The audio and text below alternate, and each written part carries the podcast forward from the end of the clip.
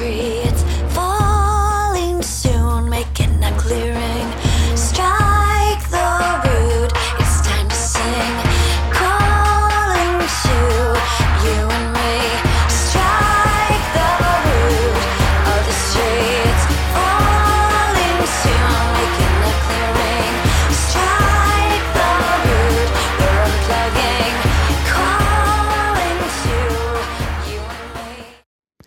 Ja, hallo und herzlich willkommen beim Lifestyle Entrepreneur, dem Podcast für Macher und Gamechanger, die das Ziel haben, ihren Business auf die nächste Ebene zu heben. Egal, ob du gerade beginnst, deinen erfolgreichen Business ins Netz zu übertragen oder ihn weiterentwickeln willst. Ich bin Mike Pfingsten und ich gebe dir mein Wissen aus der Praxis für die Praxis, damit du erfolgreich und stolz bist auf das, was du erschaffst. Ja, was ist so der richtige Preis für mein digitales Produkt? Das ist ja immer so ein Problem, was uns, glaube ich, alle bewegt, gerade so wir digitalen Solopreneure, die irgendwie mit irgendwelchen Wissenspaketen dann unterwegs sind und versuchen, da eine Schleife drum zu binden und irgendwie das Ganze in ein digitales Regal zu stellen. Und ich weiß um dieses Problem, ich habe das schon oft auch diskutiert mit anderen digitalen Solopreneuren und ich werde heute mal in der Episode ein bisschen darauf eingehen und du wirst erfahren, wie du den Preis für dich und dein digitales Produkt in dem Sinne natürlich besser finden kannst. Außerdem werde ich heute darauf eingehen, wie du wirkungsvollen Ken Content für deinen Podcast findest und natürlich werde ich Bescheid sagen oder werde ich heute ein bisschen darauf eingehen, wann die Live-Show zukünftig stattfindet. Ja, steigen wir doch mal direkt ein in den Bereich News. Und zwar hatte ich ja letztes, letzten Montag nicht live gesendet. Wir hatten halt hier nun mal Karneval in Köln und äh, Rosenmontag war dann halt hier Programm. Und ähm, da habe ich die Zeit einfach genutzt, um in die Community rein eine E-Mail zu schicken mit der Frage, wann passt euch eigentlich die Live-Show? Bis, bisher ist die Live-Show einfach montags um 11 Uhr startet im Grunde relativ simpel. Deswegen, ich habe immer montags komplett geblockt gehabt für die Produktion der Podcasts und eben ungefähr um 11 Uhr habe ich den Lifestyle Entrepreneur Podcast vor der Nase, wo ich eben halt meine Show aufnehme und dementsprechend habe ich gedacht, ach, weißt du was, dann machen wir doch die Live-Show draus. Ist ist für mich sowieso etwas gewesen, wo ich Spaß dran hatte, auch das mal noch auszuprobieren. Und es hat sich so ergeben, dass montags 11 Uhr für mich zum Produzieren vielleicht eine ganz gute Zeit ist, aber vielleicht zum ganzen Thema Community, sprich den Austausch über den Chat, die Möglichkeiten eben halt da auch nochmal miteinander zu diskutieren und im Anschluss vor allem auch nochmal mit mir zu diskutieren, ist vielleicht montags 11 Uhr jetzt nicht die allerbeste Zeit. Und ähm, ja, und da habe ich diese Umfrage gestartet und jetzt halt als mal ausgewertet und im Grunde ist Folgendes bei rausgekommen. Was die Tage angeht, ist ist relativ ähnlich, was die Ergebnisse angeht. Also der Freitag haben 19 Prozent gesagt, ist ein super Tag. Der Montag 17 Prozent und Dienstag, Mittwoch und Sonntag bei 15 Prozent. Also andersrum gesagt, außer Samstags und Donnerstags. Die beiden Tage sind nicht so gut. Der Rest ist eigentlich ganz okay. 19 zu 5 bis 15 Prozent ist irgendwo sehr ähnlich. Was auch interessant war, waren die Uhrzeiten. Ich hatte ja gefragt nach fünf verschiedenen Uhrzeiten. Danke da auch nochmal für die Feedbacks zu den Uhrzeiten und dementsprechend ähm, habe ich da was sehr, sehr Spannendes herausbekommen. Und zwar, es ist ein deutlicher Trend gewesen, eben mittags zu senden. Also mittags bedeutet zwischen 12 und 1 Uhr. Das sind 30 Prozent der Leute, die oder der Teilnehmer der Umfrage, die gesagt haben, mittags finde ich ganz witzig, also zwischen 12 und 1 rum, so etwa in diesem Zeitraum. Oder eben Abend, also so zwischen ähm, 17 und 20 Uhr, das waren 27 Prozent. Und zwar mit deutlichem Abstand diese beiden.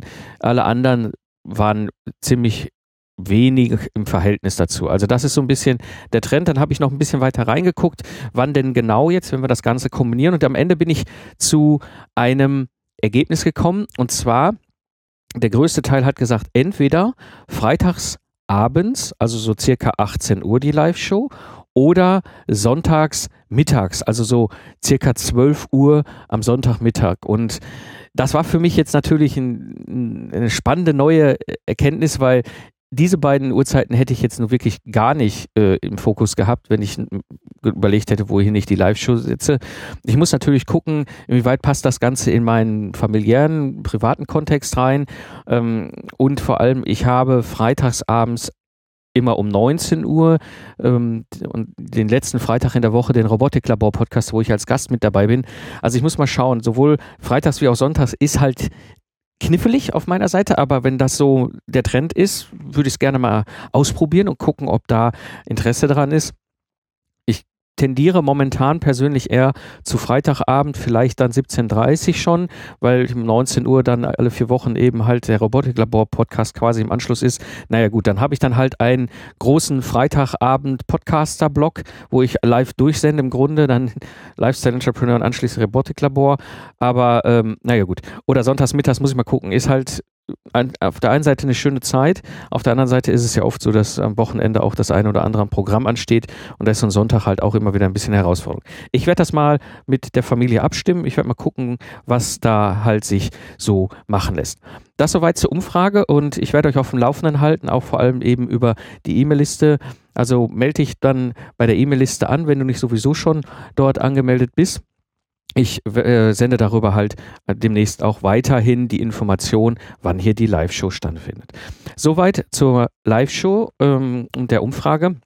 Ich habe noch eine zweite wunderbare News und zwar war ich jetzt am Wochenende am Samstag in Hamburg und hatte die Brigitte und den Ehrenfried Konter-Gromberg getroffen. Das sind die beiden, die das Buch Solopreneur geschrieben haben. Wir haben da zusammengesessen mit noch ein paar anderen und haben die Köpfe zusammengesteckt und ein paar Ideen mal gewälzt.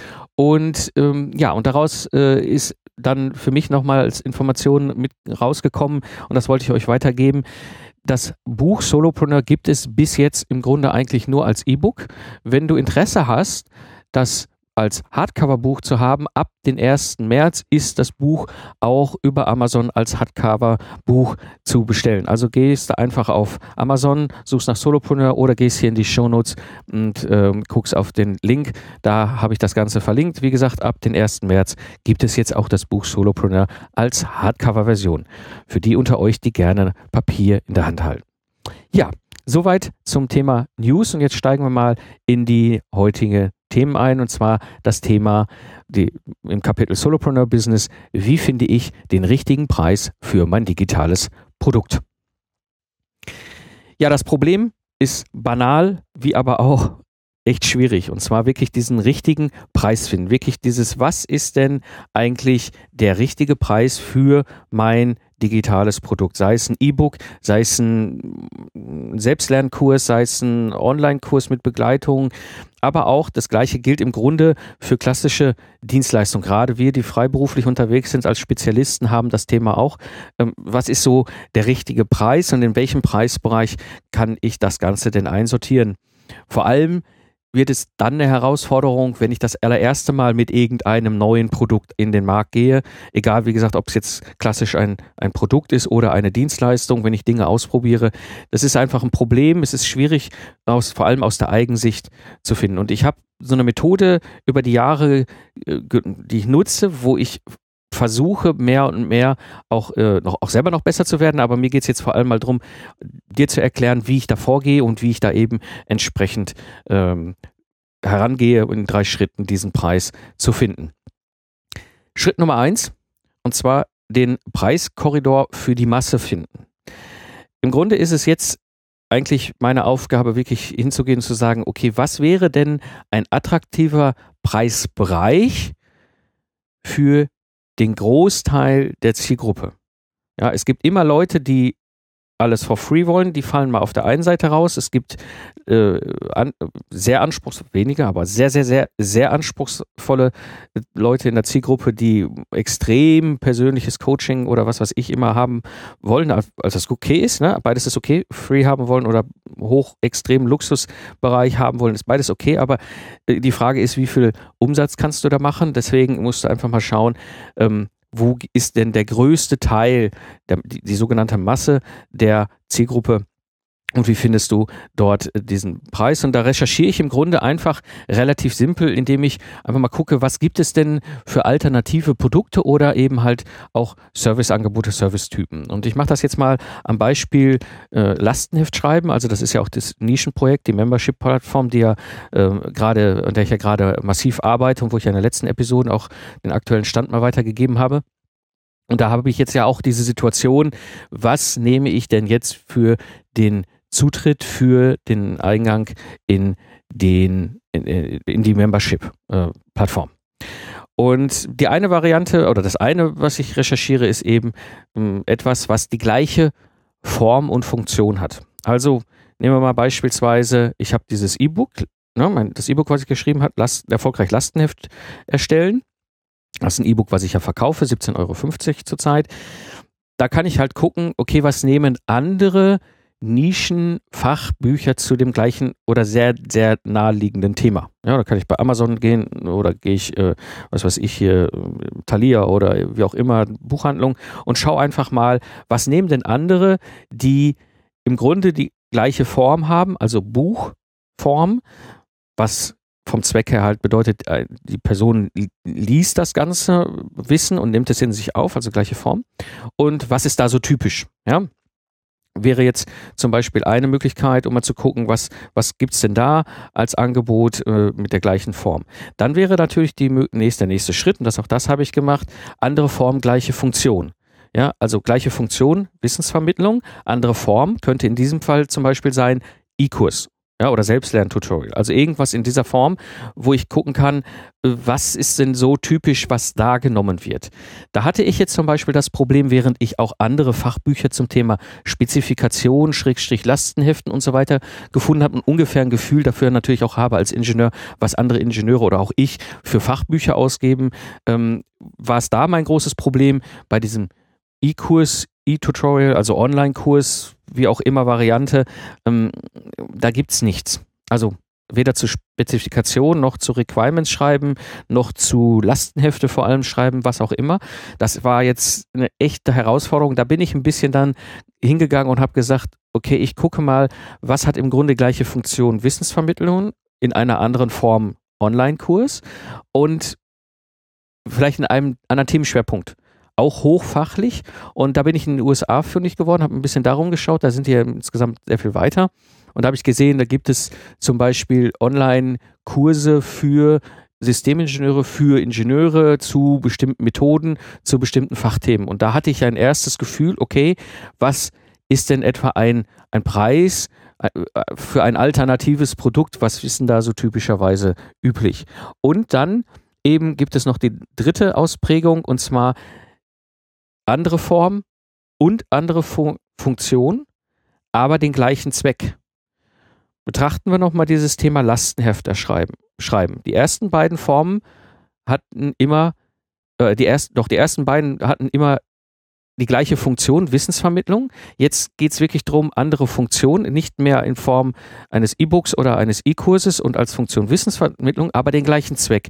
Weil wenn ich jetzt Lastenheft erstellen mir mal als Thema, als Metathema vorstelle, ist da ja irgendwo ein Projekt und ein Projektmanager und der muss ein Lastenheft erstellen. Jetzt kann er sich das Wissen reinziehen, in verschiedenen äh, Formen dargeboten, aber er muss immer noch das Lastenheft selber erstellen. Und jetzt zum Beispiel mit einer anderen Funktion, aber dem gleichen Zweck, ein Lastenheft muss da sein, wäre jetzt zum Beispiel Dienstleistung. Also da dann mal zu gucken, was würde das denn kosten, was jetzt kannst du natürlich auch ein bisschen, wenn du drin bist im Markt, gucken, was kostet die Firmen dem, als das Projekt, wenn es es selber macht, was kostet das, wenn es ein externer Spezialist macht.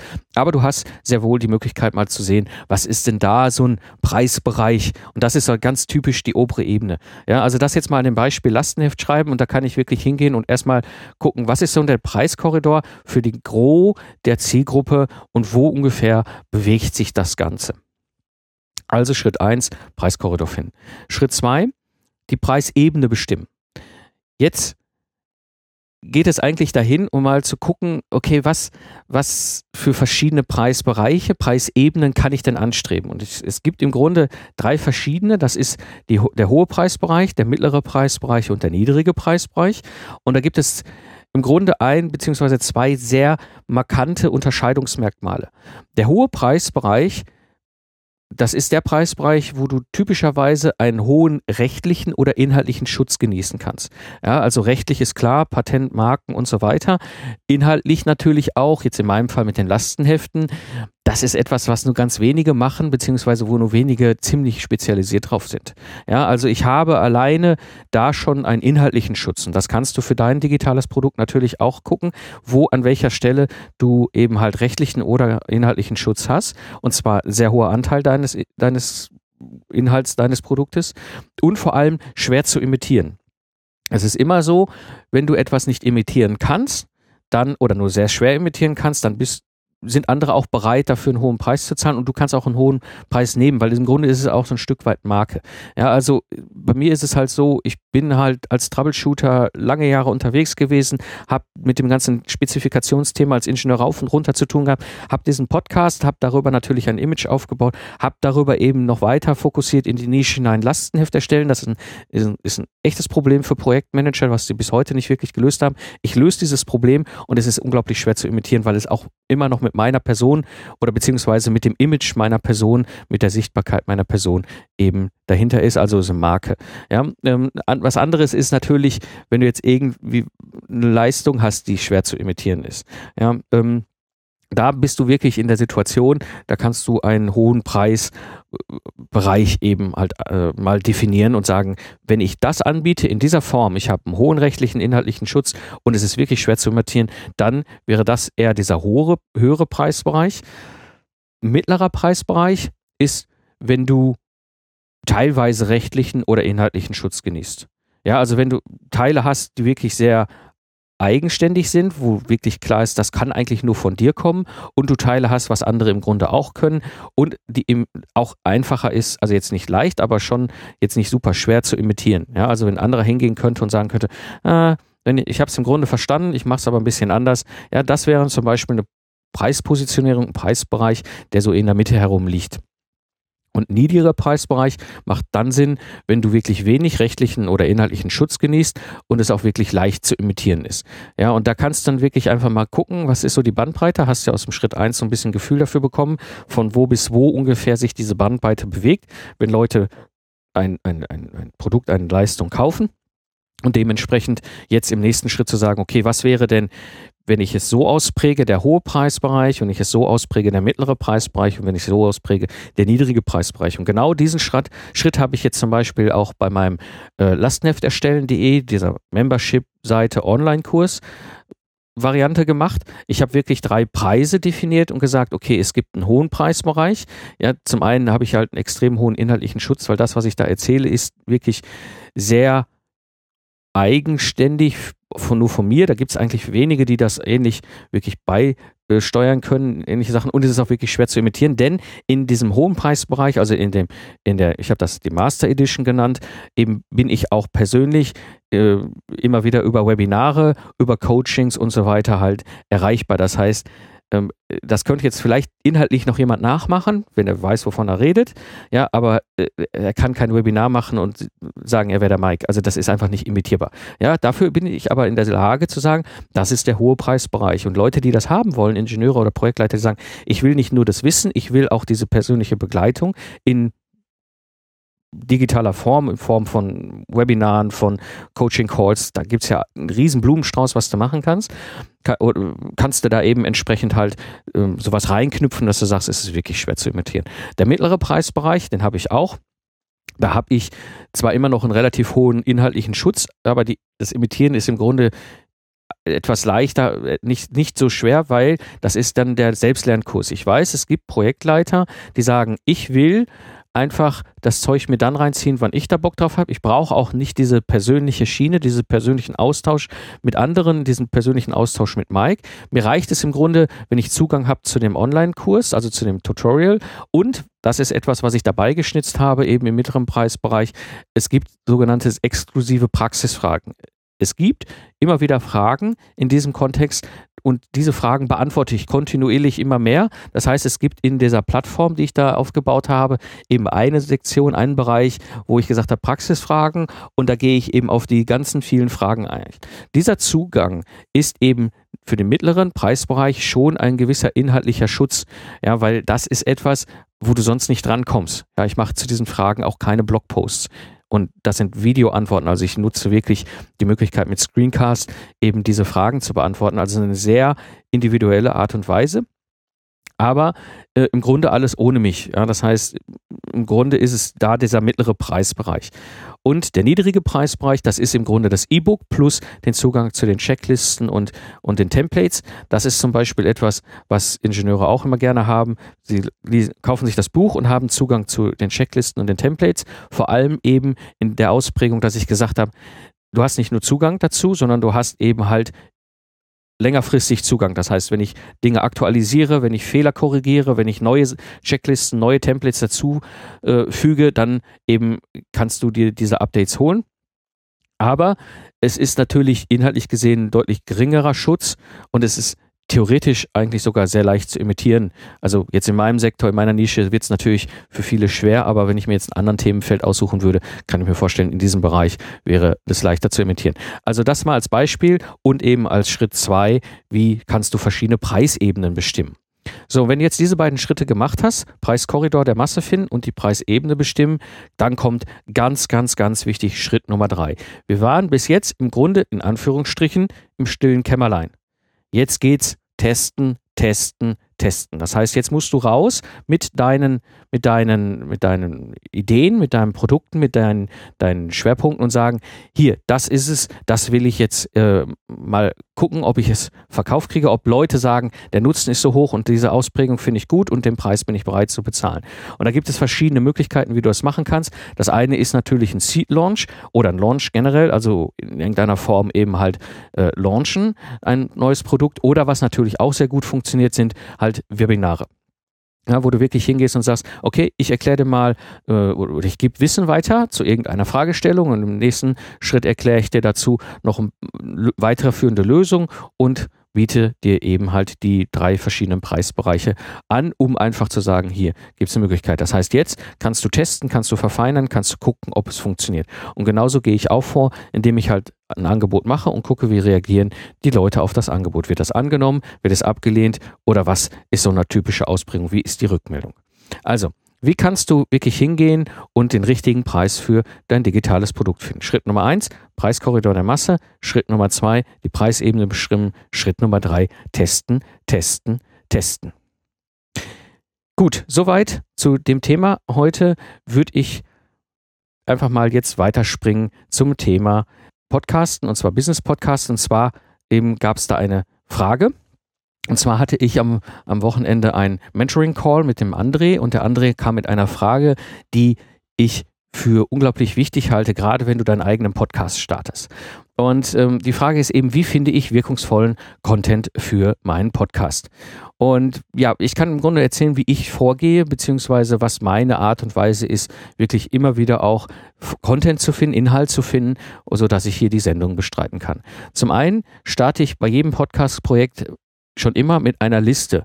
Schon beim Zukunftsarchitekten, als der vor drei Jahren gestartet hat, habe ich das genauso gemacht. Ich hatte halt einfach eine Liste von Fragen, die, die immer wieder auf mich einprasseln, die immer wieder dazukommen, wo ich im Grunde relativ klar äh, wusste, okay, wenn ich die jetzt erstmal abarbeite, diese 20 Fragen, dann habe ich ja schon mal 20 Episoden durch und dann gucken wir mal.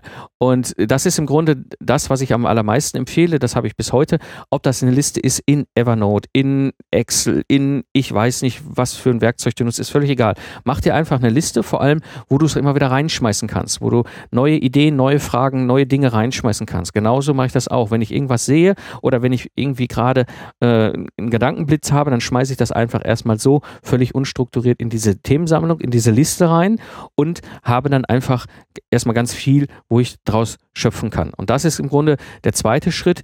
Jetzt ist die Frage, was macht Sinn und wie kann ich das Ganze entsprechend äh, dann nutzen. Und da gibt es etwas, das ist äh, von Michael Stelzner in seinem Buch sehr schön beschrieben worden. Und zwar schreibt er in seinem Buch dieses Primary Fuel und Nuclear Fuel. Das bedeutet, es gibt zwei verschiedene Ausprägungen von Content, von Inhalt. Das ist quasi so der Primärantrieb, der primär wirkt, der wirklich so, ich sag mal, das er spricht sehr schön in einer Metapher im Bild vom Raumschiff, das Raumschiff immer weiter äh, auf seiner Reise nach vorne bewegt und dann gibt es sogenannten Nuclear Fuel, das heißt, das ist quasi so der Hyperantrieb. Ja, also wirklich dieses, wenn du, wenn du solche Themen bringst, das kann sehr weit reichen. Und konkret ist es so, es gibt äh, im, im, im Bereich des, ich sag mal, primären Antriebs eine wunderschöne Möglichkeit, How-to-Episoden zu machen. Das ist das, was ich auch am allermeisten mache, eben halt klassisch zu sagen, okay, 1, 2, 3, A, B, C, so gehe ich vor, das sind Beispiele dazu. Also wirklich eine klassische How-to-Episode, wirklich zu sagen, wie kannst du das machen. Eine zweite Möglichkeit beim Primary Fuel, also bei dem Primärantrieb, ist eben ein Experteninterview. Das kennst du ja auch hier vom Lifestyle Entrepreneur, das habe ich auch schon beim Zukunftsarchitekten gemacht.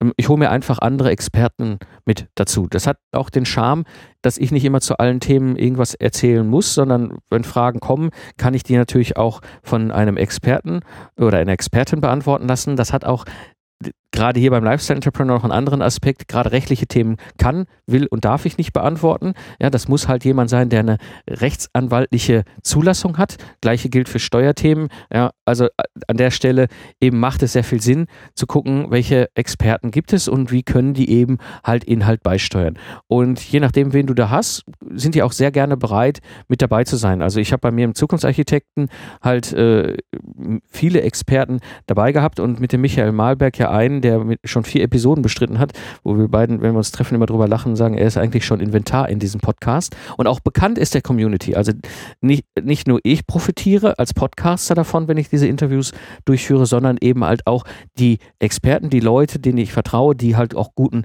Inhalt beisteuern können, eben halt auch es ist im Grunde für alle drei Beteiligte eine Win-Win-Win-Situation für die Community, für die Zuhörer. Die kriegen wirklich tolles, wertvolles Wissen für diese Experten, natürlich auch eine Sichtbarkeit und für mich natürlich noch zusätzlichen Content. Das ist die zweite Möglichkeit. Dritte wunderbar funktionierende Möglichkeit sind Reviews, zum Beispiel von Büchern oder Tools oder sowas wo ich wirklich einfach mal sage, das ist das und das Buch, habe ich gelesen, finde ich gut, das ist das und das ist das nächste Buch, habe ich gelesen, finde ich das gut, das nicht so gut und so weiter und so weiter. Habe ich zum Beispiel auch recht früh gemacht im Zukunftsarchitekten, mm, weil ich immer wieder Fragen hatten von den Ingenieuren, ja, so, welche Bücher würdest du denn empfehlen, wenn man sich da mal ein bisschen weiter einlesen kann? Und dann habe ich immer wieder die gleiche E-Mail früher geschickt und jetzt hatte ich plötzlich diesen Podcast-Kanal und konnte wirklich hingehen und sagen, so, ähm, ich mach mal ein Buch, also so zehn Bücher, die ich gelesen habe, die ich für wertvoll halte, durchgesprochen. Wunderbar, hat wunderbar funktioniert. Dritte Möglichkeit, Reviews beispielsweise von Büchern. Vierte Möglichkeit sind Case Studies, also äh, Studien zu verschiedenen Anwendungsfällen oder Situationen.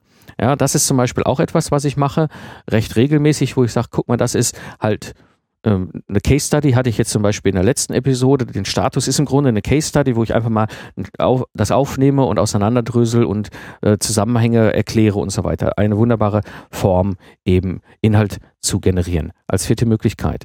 Fünfte Möglichkeit, Neuigkeiten.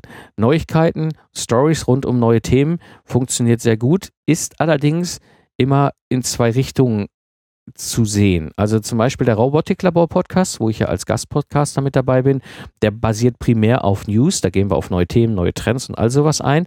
Das Problem ist nur, die Episoden, die vor zwei Jahren dort von uns besprochen und gesendet worden sind, sind total veraltet, es interessiert uns denn, was vor zwei Jahren noch für Roboter äh, da gebastelt worden sind.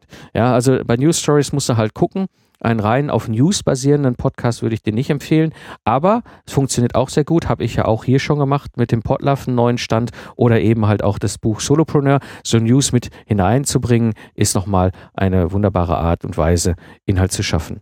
Und als letzte Variante bei dem Primärantrieb ist es sogenannte kontroverse Themen. Das zum Beispiel habe ich auch gemacht das ist etwas, da musst du ziemlich sattelfest sein in dem Thema. Ich habe beim Zukunftsarchitekten lang und breit das ganze Thema agile Methoden, agiles Projektmanagement und so weiter und so weiter, sowohl meine eigenen Erfahrungen, meine eigenen Methoden, wie natürlich aber auch mit Experteninterviews, allem drum und dran. Und ich bin ein ziemlicher Fan vom Agilen und Lean. Aber ich habe halt gesehen, dass da mittlerweile eine ziemliche Sau durchs Dorf getrieben wurde in der, wurde in der Branche, ja, und viele Berater darauf anspringen und eigentlich, manchmal guckt man da so drauf als, als alter Hase und denkt so, mein Gottes Willen, ja, aber ja, es läuft halt gerade dieses Ding und ich stellte halt wirklich fest, dass ich gesagt habe, agile Methoden helfen nicht. Ja, und habe das wirklich so als kontroverse Story reingebracht, als kontroverse Episode. Kannst ja mal reinhören, ist auch ziemlich intensiv diskutiert, diskutiert worden hinterher im Forum. Ist äh, also wirklich auch viel auch bei Twitter diskutiert worden. Ist der Mike jetzt durchgeknallt? Jetzt findet er plötzlich alles rum, diese ganzen agilen Methoden total bescheuert und so weiter.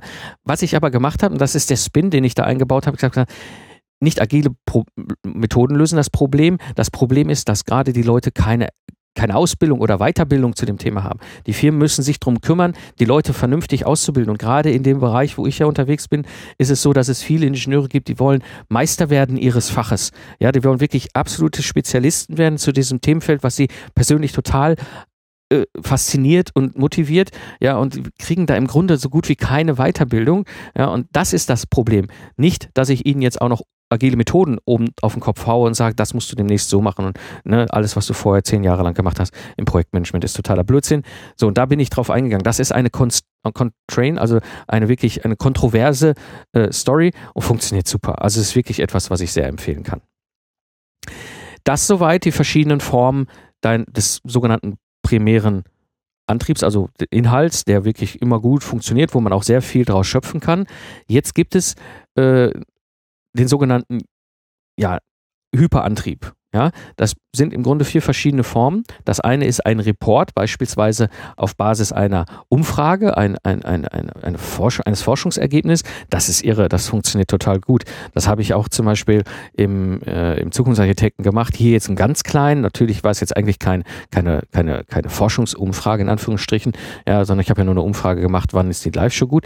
Aber diese Ergebnisse mal herauszu arbeiten und zu sagen, okay, was, was ist dabei rausgekommen, in welche Richtung geht, funktioniert super. Und das musst du ja nicht selber machen. Du kannst dir ja auch wiederum jemand dazu holen, der eben halt dazu ein, eine Arbeit, ein Forschungsergebnis, eine Umfrage, ein intensiveres äh, Beschäftigen mit dem Thema gemacht hat und jetzt eben mit diesemjenigen gemeinsam mal auseinanderdrüsseln, was ist denn die Erkenntnis daraus, was ist denn ähm, ja die, die, äh, die, das Ergebnis und was können wir damit weiter anfangen. Also, das ist eine Möglichkeit. Eine zweite Möglichkeit, die wirklich super funktioniert und auch so gerade so eine Podcast-Episode wirklich Lichtjahre nach vorne schießen kann, ist so ein genannter Top Ten Contest also wirklich zu sagen, die Top 10 X, ja, die Top 10 Tools, die Top 10 Methoden, die Top 10 was auch immer und einen Wettbewerb zu machen. Also wirklich da an der Stelle ganz bewusst das zu machen. Ich hatte das mal angestrebt in Zukunftsarchitekten, es ist ein bisschen eingeschlagen aus diversesten Gründen. Und zwar hatte ich, habe ich das Problem oder wir Systemingenieure haben die Situation, dass wir für unsere Arbeit halt sehr spezialisierte Werkzeuge brauchen. Das nennt sich Requirements Management Tools. Ähm, könnte ich jetzt noch eine Stunde drüber reden, will wahrscheinlich der größte Teil hier der Hörer-Community drüber einschlafen. Aber da gibt es halt zwei wirklich oder drei wirklich bekannte Anbieter und dann gibt es einen, einen Blumenstrauß von kleinen Spezialanbietern. Und da war es mal das Ziel, mit der Community gemeinsam zu sagen, mal zu sagen, mal rauszuarbeiten, was sind denn die Top 10 Requirements Management Werkzeuge und dann darauf basierend eine Episode zu machen. Super, funktioniert super. Kannst du dein, dein Podcast wirklich um Lichtjahre nach vorne schießen mit.